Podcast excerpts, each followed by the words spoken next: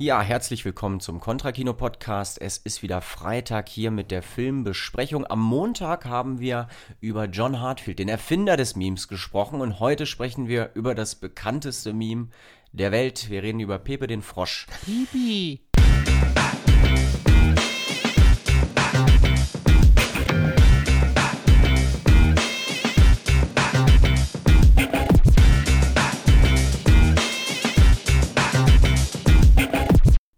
Feels Goodman ist eine Dokumentation von 2020 von Arthur Jones, 92 Minuten lang und hat damals den US Documentary Special Jury Award in Sundance gewonnen. Es geht um den Erfinder von Pepe dem Frosch, den Künstler Matt Fury. Just, just a ganz Ja. kurzer äh, äh, Einwurf.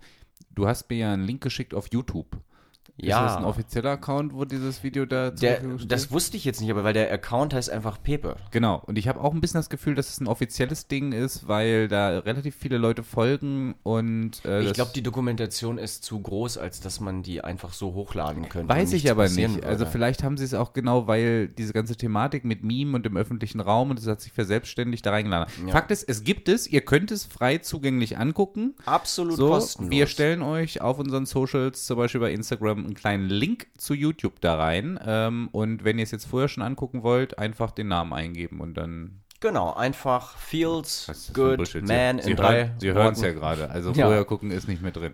Naja, also ansonsten kann man ja pausieren und jetzt den Film schauen. Richtig. Ganz genau. Also es geht um den Erfinder von Pepe dem Frosch, Matt Fury, dem seine eigene Schöpfung aus den Händen gleitet.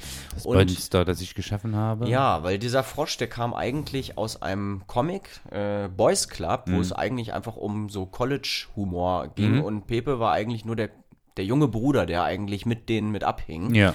Und ähm, ganz genau. Und später dann äh, durch Forchanas, Forchanas Hm. äh, 4chain. äh, adaptiert wurde. Also der Frosch äh, im Verlauf seines Lebens, sage ich mal, ähm, durchlauf, durchläuft dieser Frosch Pepe verschiedene, naja, Formen. Also es ist fast so ein bisschen wie bei Dragon Ball, würde ich sagen, dass man in so verschiedene äh, neue Rollen schlüpft. Ja. Ähm, Das ist ja wie, wie für die Deutschen das Hakenkreuz. Was für die einen das Symbol der Hoffnung ist, ist für die anderen. Genau, äh, dazu kommen wir ja auch dann gleich noch später. Und aber am Ende er tatsächlich zu einem Hate-Symbol wird, Ja. von der Alt-Right äh, adaptiert wird und tatsächlich ja auf der Liste der Hate-Symbols landet. Ja. Also es ist ein Film über Kulturkampf, Mhm. kann man sagen. Verschiedene Gruppen, die gegeneinander mimen. Meme Wars. Meme Wars, so Das ist ja ein nennen. relativ bekannter offizieller Begriff dafür auch. Ganz kurz da auch der Einschub, weil wir schon mal das Jacobin-Magazin hier erwähnt hatten. Es gab eine Ausgabe von vor, boah, lass mich lügen, sechs, sieben Monaten. Vielleicht ist es auch schon ein Jahr her, wo genau das das Oberthema war. Und da ist auch Pipi äh, schön auf dem Cover. Ähm, Ja. Deswegen, da wird das nochmal sehr intensiv in einem Artikel auch aufgearbeitet. Ja. Also ich denke mal, zu unserer kleinen Inhaltsangabe hier sollte man noch erwähnen, wie es überhaupt dazu kommt. Also ähm, der Frosch hat also ein sehr simples Gesicht ja eigentlich. Ja. Und Gutmütig. wird, also der, der Titel ist ja auch Feels Goodman, vor- eben noch aus dem Original Boys Club, wo Mhm. es eben eine Szene gibt, wo Pepe der Frosch im Stehen pinkelt und sich die Boxershort bis nach ganz unten Ja. zieht. Er von seinem Kumpel dabei beobachtet wird, der sich wundert, warum er die Boxershorts bis nach ganz Ja. unten zieht. Und der Frosch Pepe einfach darauf antwortet, Feels Goodman. Ja. Und danach plötzlich eben es aufkommt, dass überall Leute Fotos von sich in irgendwie weirden Situationen oder einfach in ihrem Alltag irgendwie fotografieren und darunter schreiben Feels Good Man. Die erste unschuldige Zeit des Internets. ja, es ist so, wo die, die kleinen, süßen, individuellen Unterschiede, die Weirdness irgendwie noch so ein Na, bisschen. ich finde, das ist ja eh ganz cool gemacht, weil ähm, du siehst ja, dass dieses Produkt, dieser Comic, äh, das ist ja noch 90s-Welt. Also überhaupt auch dieses Ja, ganze genau. Bro-Rumhänge-Scheiß, das ist so dieses Skater-California-Ding, was die da irgendwie fahren. Und dann hast du auch noch hier Comic-Con-Messen und sowas. Mhm. Das ist halt alles, klar, gibt es heute noch so, aber das ist alles der 90s angehaucht. Und dann, wie du eben schon beschrieben hast, kommen wir eigentlich in so eine wo das Internet noch so eine süße Spielwiese gewesen ist, wo auch, wo man auch süß, süß war. Süß, bis halt dann irgendwann doch auch Fortran entstand. Ja. Äh, Also ein Messageboard, auf dem man anonym texten kann Mhm. und wo die Beiträge, die die meisten Klicks und die meisten Posts haben, eben oben landen und dann aber auch relativ schnell verschwinden, wenn man nicht äh, ja Feuer unterm Post hat, sag ich mal. Ja. Ähm, und da entsteht es dann eben, dass der Pepe da als Meme äh, verwendet wird, weil er irgendwie ein relativ, naja, so neutrales irgendwie äh, Gesicht hat und dann relativ schnell sich in den Sad Pepe verwandelt. Also er hat irgendwie so eine kleine Melancholie, womit sich viele identifizieren konnten, Fortschanners. Und ja, also im, im, in der Doku wird ja auch gesagt, dass Fortran irgendwie so eine Darwinian Competition for Attention ist. Das fand ich eigentlich ganz, Ja. ganz, ganz treffsicher. Na, du hattest ja auch am Anfang, als sich dieser Frosch quasi verändert hat, eben auch äh, auf Hotchain so, ein- so, eine, so eine Gruppe, was sich sozusagen als Anti-Normie, ja, also die nicht die Normies ja. gewesen sind, also quasi bewusst sich als Loser-Typ zu definieren und zu sagen, so bin ich nicht, quasi fast auch stolz, seine Messi-Hütte da immer zu zeigen und zu sagen, okay, ich Ja. bin halt der Typ, der hier mit Chips auf dem Sofa sitzt. Genau, so eine, dass man irgendwie so ein Gemeinschaftsgefühl und so Community. Ja. Da, das ist eben das Starke an äh, Fortran, dass da tatsächlich, auch wenn man da ge- gegeneinander feuert und Mhm. irgendwie mit seinen, oder man nicht mal mit seiner eigenen Meinung oft schreibt, Ja. ähm, wenn man da wirklich mal drin rumliest, ist es halt oft das so Contrarian nennt man, wo man einfach so gegen etwas geht und einfach äh, es auch als Spiel Ja. sieht, äh, eine, in- eine andere Opinion, also irgendwer schreibt was und es irgendwie schon fast gefordert ist, alle gegen alles äh, gegenzugehen. Ja, ich finde jetzt natürlich, wenn man diesen Wettbewerbs, kapitalistischen Wettbewerbsgedanken mal jetzt auch nicht so geil findet, kann man zumindest auch anerkennen, dass natürlich in solchen, so, so schlimm das dann am Ende geworden ist, ähm, durch diesen Wettbewerb auch künstlerisch Ja. einfach auch wahnsinnig viel Potenzial freigesetzt wird. Ne? Also man kann ja bei allem Schindluder, das da am Ende entstanden ist, nicht, also man muss anerkennen, Ja. wie gut das teilweise ist. Also jetzt einfach nur mal auf die freie Kunst. Ja, es entstehen natürlich, also ich habe, ich kenne auch viele wunderbare Pepe-Memes, die jetzt nicht gewaltverherrlichend sind. Ja. Aber tatsächlich ist das passiert. Also irgendwie erstmal wurde der Kulturkampf so ein bisschen aufgeschaukelt, als dann irgendwie dann so junge Millennial Girls auf den Frosch gestoßen sind und man die halt nicht cool fand in diesen Messageboards. Und dann man sagt, nee, das ist unser Frosch und äh, so. Und ihr habt gar keine Identitätspolitik Recht, euch den- wieder. Mhm. sich den anzueignen. Kulturelle obwohl sie ihn ja Aneignung. selber enteignet Ja, ja. haben eigentlich. Ja, ja. Das ist ja das Spannende. Und dann nimmt es eben dann so einen Lauf, weil es irgendwie tatsächlich dann so ein Attentat gibt äh, von einem äh, ja, Mörder namens Steve Rogers und dann auf einmal Pepe äh, als Meme auftaucht mit äh, Waffen in der Hand und wo man dann eben sagt, ah, das war einer von uns. Also auch irgendwie so ein stiller Loser-Typ, der Naja, es, es ist schon sehr Incel. ja, genau. Also das ist Ja. ein Teil innerhalb von dieser Community, äh, eben Incels, die dann sagen, ah ja, der geht sozusagen gegen die Gesellschaft vor und dass man das dann irgendwie so zelebriert. Ja. Ähm, man nennt das, was, wie nennt ich das? Beta Uprising. Ja, ja. So, und Ja, das, ist ja so äh, die Gegenbewegung zum Alpha-Mann. Äh, sind halt die Beta-Männer. Genau. So, was, was, wo sich ja heutzutage, wenn man ehrlich ist, die Incel-Geschichte tatsächlich auch so fast traurig, unironisch in die Alpha-Ecke geschoben Ja. hat. So, ne? Wo du halt so denkst, so, ja. Also da, da muss ich ja sagen, sind mir fast diese geisteskranken da Beta-Typen lieber, weil, weil das ist irgendwie noch eine ehrliche Art und Weise, sich als Incel zu definieren, aber okay. Aber ja, man Anyways. sieht tatsächlich, wie es dann irgendwie so zu einem Spiel wird, weil es ist dann halt parallel mit der äh, Kandidatur von Donald Trump und dass man dann den auch so ein bisschen als den Führer für sich versteht. Ähm, Na, es entsteht ja ein neuer Pipi. Also quasi. der Trump-Pepe. Genau, Und, und das, das ist, äh, ich sage es auch mit dem Pipi immer, falls ihr euch hier wundert, das ist auch Teil in dem Film, dass durchaus die, die Idee eben ja so entstanden ist, auch, dass er sagt, er wollte auch immer, dass es Pipi, also dass Ja. es da eine Verbindung gibt. Pepe, so, ne? Pipi, Genau, aber so, dass, genau, es so daher, unschuldig. dass es ähnlich klingt und Genau, deswegen genommen ja. hat. Ja, ähm, aber dieses Spiel, was ich meine, dass man irgendwie, man fängt damit an, äh, einfach in diesen Mes Messageboards ein Spiel zu spielen, wo jeder gegen jeden, äh, ob, also irgendwie man ist eine Community aus irgendwie, naja, Normies, Contrarians und was weiß ich. Und dann geht das Spiel eben weiter, weil jetzt haben wir eine politische Kampagne, Ja, hinter warte, aber, genau, aber wie, sie, Ja. sie wollten ja Trump am Anfang auch gar nicht. Also das fand ich ja auch ganz cool. Da Ja. gibt es ja so einen kleinen Snippet, der nochmal erklärt, dass die sich auch lustig machen am Anfang. Also selbst die Incels Ja. sagen, der geht halt gar nicht. Das Ja. ist die größte Lachnummer. So, und, Und das, aber dass er das auch deswegen der Grund ist, warum man ihn dann im Weißen Haus haben will. Weil, man, Ja. weil das ist das eigentliche Meme. Man Ja. schickt das Meme selber. Also Trump repostet ja dann auch das Ja. Meme von sich selber als Frosch.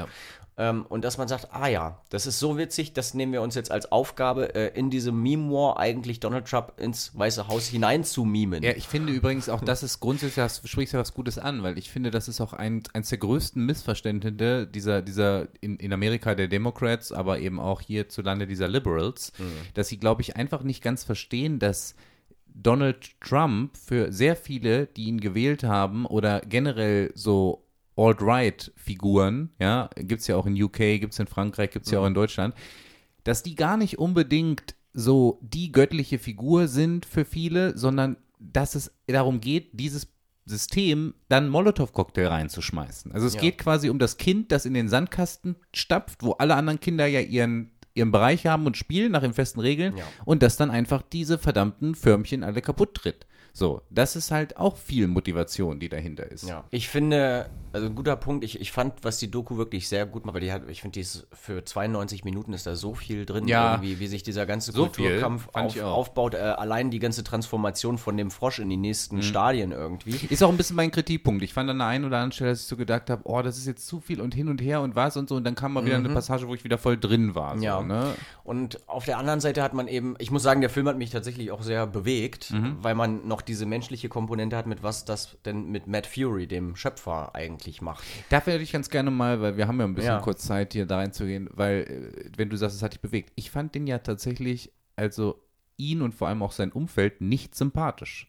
Also ich fand tatsächlich, dass, also das, das, das sind halt Abziehbilder auf eine gewisse Art und Weise von dieser Alpha, und zwar nicht Alpha, wie wir es hier von Kollega kennen aus dem Internet, sondern so quasi diese liberale, demokratisierte Ostküsten ähm, Schickeria, sag ich mal.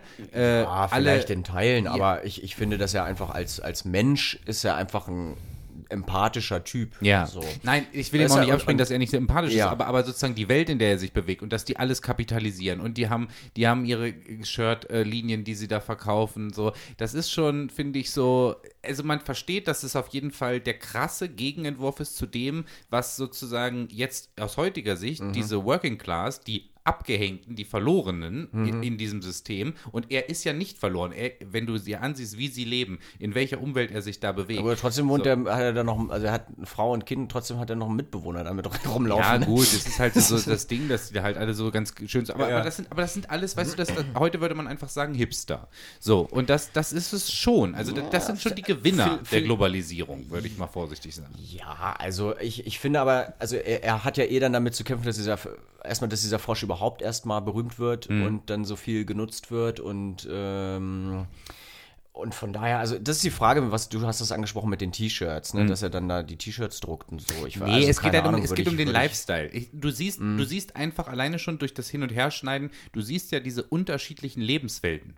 Und in der Welt, in der er lebt, durch die er geht und sagt, ich bin ein Träumer. Ähm, für mich gibt es diese Kunst, ich zeichne in Ruhe so und du hast das Gefühl, ja, die haben da alle schicke Ateliers. Irgendwie haben die auch alle die ganze Zeit. Ja, also er, schicke er lebt halt da, also er so. wohnt und arbeitet da halt in diesem Thrift Store Ja. eigentlich, ne? Ja, gut, aber es geht den, aber es geht den offensichtlich, sagen wir mal, die leben nicht im Dreck. Äh, Ja, So. aber das ist ja, also, verlangst du, dass er im Dreck lebt? Also das würde ich jetzt nicht. Nein. Also keine Ahnung, ich finde halt, er ist halt irgendwie nerdy, aber ich würde jetzt sagen, also soll er doch, soll er Ja. doch okay leben. Also, Ja, ich weiß. Ich sage ja also auch es, er nicht. sieht ja jetzt nicht irgendwie krass reich aus. Oder Nein, das will ich ihm auch nicht zusprechen, sondern ich sage einfach nur, das ist eben das, was du ja auch hast an einer Spannung, in einer, also in so einem Spannungsfeld wie in Berlin. Nehmen wir mal so einen Bezirk wie Neukölln, wo bestimmte Leute hinziehen, weil sie die Inspiration darin wahnsinnig cool finden und sich dann sozusagen eine gewisse, also das als eine gewisse Art Lifestyle leben wollen.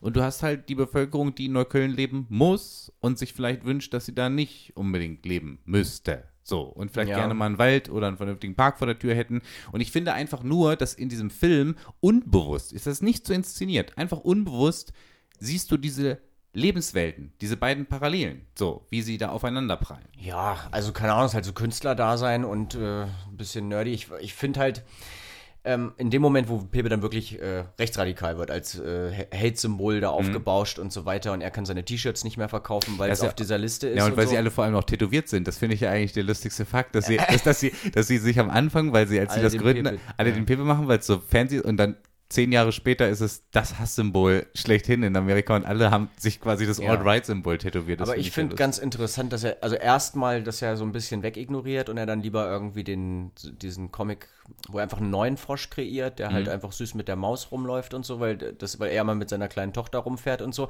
Ich finde tatsächlich, dass der Film auf dieser menschlichen Ebene war, äh, und wie er dann äh, im späteren Verlauf des Filmes, ne, wo er dann die Anwälte bekommt, die gratis dann mit ihm arbeiten und er zum Beispiel gegen Alex Jones vorgeht und so weiter, Mhm. Ja. wo es wirklich um Copyright geht. Ich habe auch selten, also ich finde ja Alex Jones manchmal auch ziemlich lustig, einfach in seiner kompletten Durchgeknalltheit.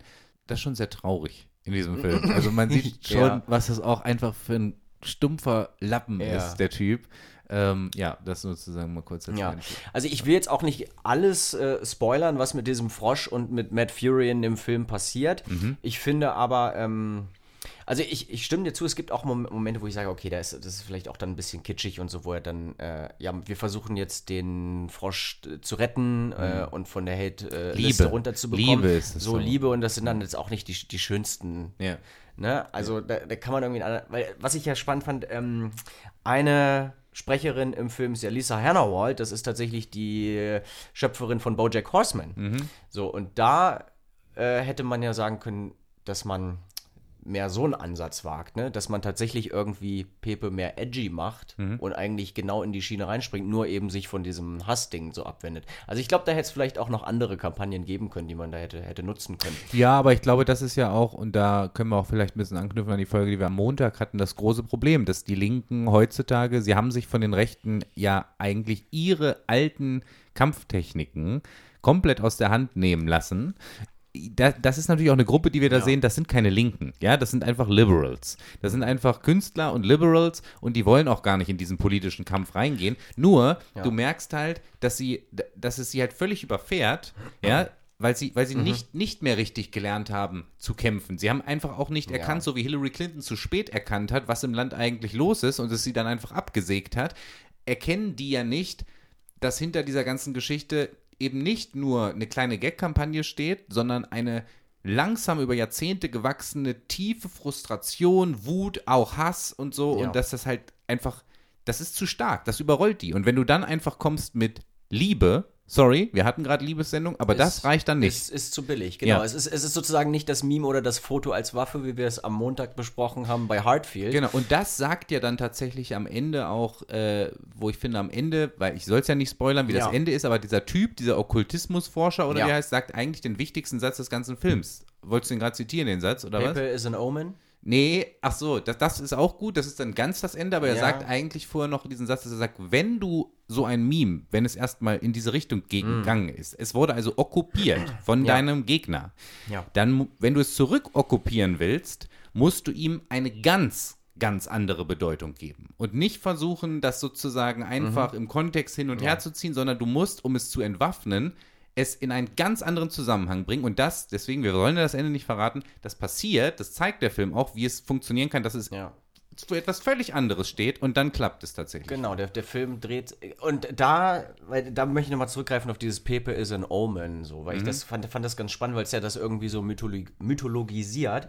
Und ich fand ähm, in dem Weg, den Pepe in diesem Film eben einnimmt und dann gesellschaftlich ähm, bei einer anderen Bewegung ankommt, hat mich erinnert an äh, Joseph Campbell, ein Professor, der halt sich mit Mythologie befasst hat. Und da gibt es nämlich auch so eine sechsteilige Reihe, die findet ihr auch auf YouTube, sind äh, sechs Stunden, also immer äh, eine Folge, eine Stunde, heißt nämlich The Power of Myth. Und da spricht er nämlich auch darüber, dass äh, Mythologien wichtig sind, auch im Heranwachsen. Das können, es ist, Religionen zählen da auch mit rein. Und wir aber eigentlich so ein bisschen neue Mythologien wieder brauchen, weil wir können uns nicht nur auf die alten Mythologien, wir können jetzt nicht, keine Ahnung, immer den Struwelpeter wieder rausholen. Ne? Ja. Es funktioniert nicht mehr. Ja. Wir brauchen also sozusagen neue Mythologien und ich finde, dass tatsächlich dieser Frosch, ne, also sowohl in der Alt-Right und dann in der anderen, also am besten Punkt eigentlich tatsächlich am Ende des Films, Mhm. äh, in der Bele Bewegung, wo er da ankommt, da wird er ja mythologisiert Mhm. und wird zu einem Symbol wirklich. Ne?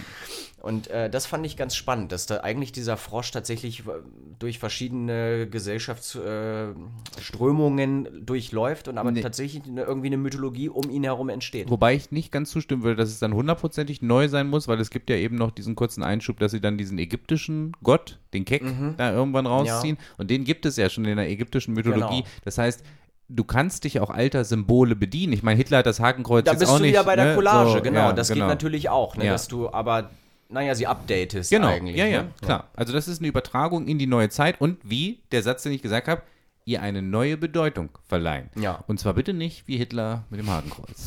so. Und für alle ähm, Beta Uprising, die äh, Leute, die jetzt äh, Alpha-Mails werden wollten und Crypto Bros geworden sind, Ja. auch da hat der Film was für euch in der Dokumentation Ja, parat. deswegen sage ich, alle kommen einmal dran. So, ich finde tatsächlich ein bisschen schwierig, so ein Stoner-Meme irgendwie jetzt tatsächlich dann Ja. als, als sozusagen neuen neues großes mythologisches Symbol zu nehmen. Mhm. Allerdings ist der Film aus meiner Sicht, wenn man das jetzt mal abschließen, wir kommen jetzt langsam mal zum Ende, sagen kann, das ist schon beeindruckend, sich genau so eine Entwicklung anzugucken. Vielleicht auch, wenn ihr die letzte Folge gehört habt am Montag, dass es begonnen hat in einer Zeit in Weimar, in der, oder in der Weimarer Republik, in der wir eine wahnsinnig aufgeladene politische Spannung gehabt haben. Und jetzt 100 Jahre später, und das ist wieder dieses Phänomen, weshalb wir das hier, diesen kleinen Block machen, jetzt den letzten Monat über. Warum wir ja. coole Wampe besprochen haben mit den heutigen Wohnungsnotproblemen. Man kann auch sagen, warum wir die Pandemie 100 Jahre später nochmal wieder gehabt haben. Geschichte ist halt sozusagen in Zyklen immer ja. wieder wiederholbar und deswegen, liebe Leute, erkennt das Omen, wie in diesem Film, ja. erkennt die Zeichen der Zeit, eventuell auch aufgrund von politischen Wählertendenzen und so weiter. Es ist nur ein ja. kleiner Hinweis und das ist auch der Grund, warum es dieses Projekt hier in seiner Gänze gibt. Das wollte ich ja nur noch mal genau, loswerden, genau, hat, äh, persönlich. Äh, da gibt es ja in der Dokumentation das schöne Zitat: All of biology is driven by genes, but all of the culture is driven by memes. Schöner letzter Schlusssatz. Ganz genau. Und äh, abschließend würde ich jetzt einfach noch mal darauf hinweisen, in den Contra-Club kommen, denn eine Bewegung, und das wollen wir später einmal werden, funktioniert nur mit der Unterstützung einer breiten Community, ganz nach dem Claim, den ihr auf unserer Webseite www.contrakino.de findet. Rechte Medien brauchen Milliardäre, linke Medien eine stabile Community. Kommt in den Club, unterstützt uns mit kleinen und großen Spenden und helft dabei, dass wir dieses Format, diese Filme und viele, viele weitere in Zukunft besprechen können.